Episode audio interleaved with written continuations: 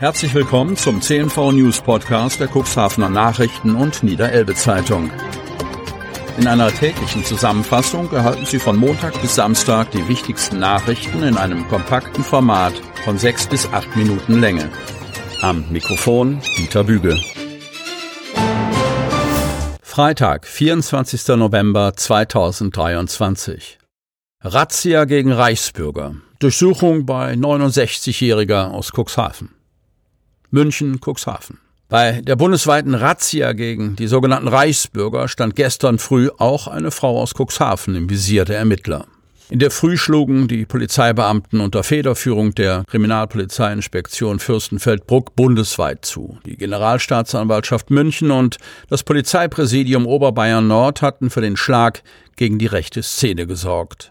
So wurden 20 Wohnungen im gesamten Bundesgebiet unter anderem wegen des Verdachts der mitgliedschaftlichen Beteiligung an einer kriminellen Vereinigung durchsucht. Siehe auch Berichterstattung im überregionalen Teil unserer Zeitung.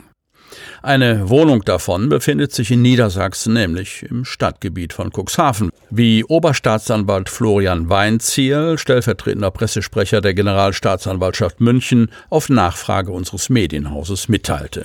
Die Beschuldigte sei aktuell 69 Jahre alt. Strafrechtlich sei die Cuxhavenerin noch nicht in Erscheinung getreten.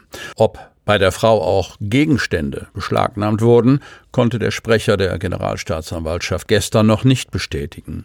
Der Beschuldigten aus Cuxhaven werde zur Last gelegt, sich mit zwei E-Mails an das Polizeipräsidium Hessen gewandt zu haben und hierbei in einem Fall Polizeibeamte beleidigt zu haben.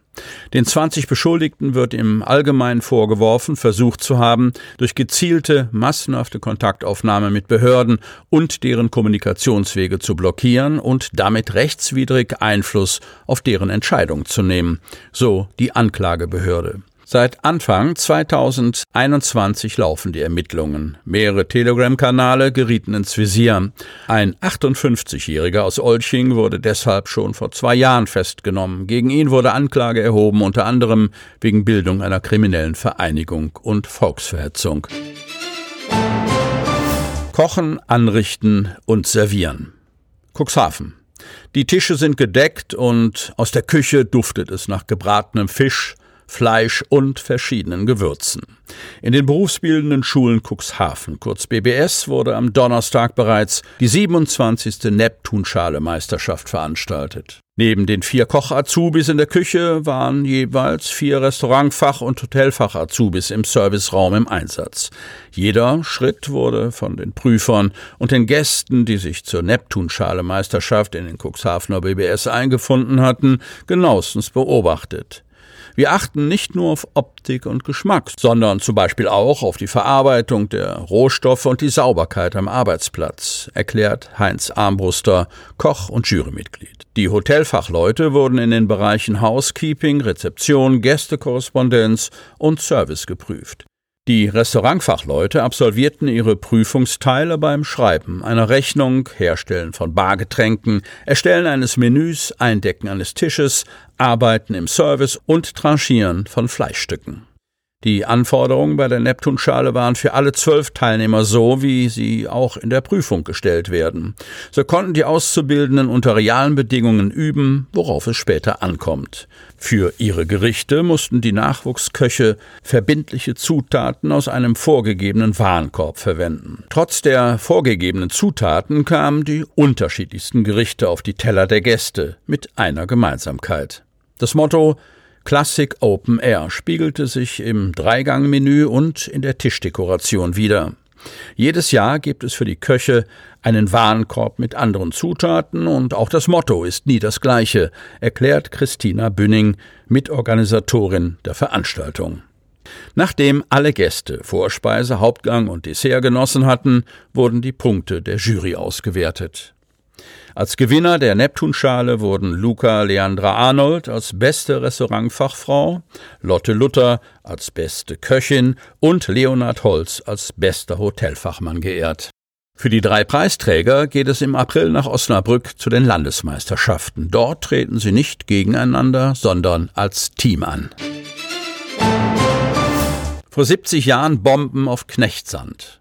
Cuxhaven. Nach dem Zweiten Weltkrieg nutzte die britische Royal Air Force zunächst die seit Mai 1945 unbewohnte Insel Helgoland als Bombenziel von 1947 bis 1952. Am 26. Februar 1951 teilte die britische Besatzungsmacht mit, dass sie bereit sei, die Insel Helgoland für die Bevölkerung sofort freizugeben, sobald ein anderes geeignetes Bombenziel zur Verfügung gestellt werden könnte.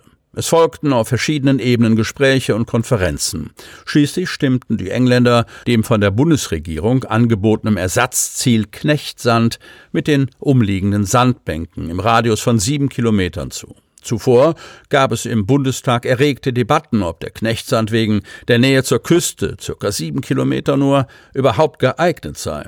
Es wurden Befürchtungen laut, dass die Krankenhäuser in der Region Wursterheide, Salenburg und Cuxhaven zu nahe am Bombenabwurfplatz liegen. Auch gab es von den Einwohnern, den Bürgermeistern und Landräten in den betroffenen Kreisen viele Einwendungen und Befürchtungen.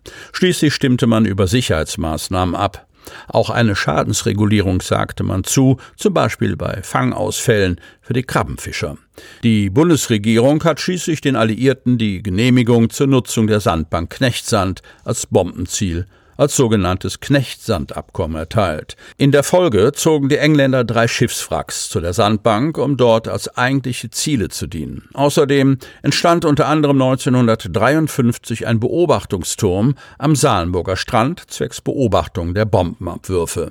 Die Bombardierung des Knechtsands mit scharfen Bomben begann vor 70 Jahren, am 24. November 1953 und danach Fast täglich war die Sandbank das Ziel. Schon im Sommer 1954 wurde festgestellt, dass rund 40.000 Brandgänse auf der Sandbank vor der Wurster Küste durch Bomben verendet waren.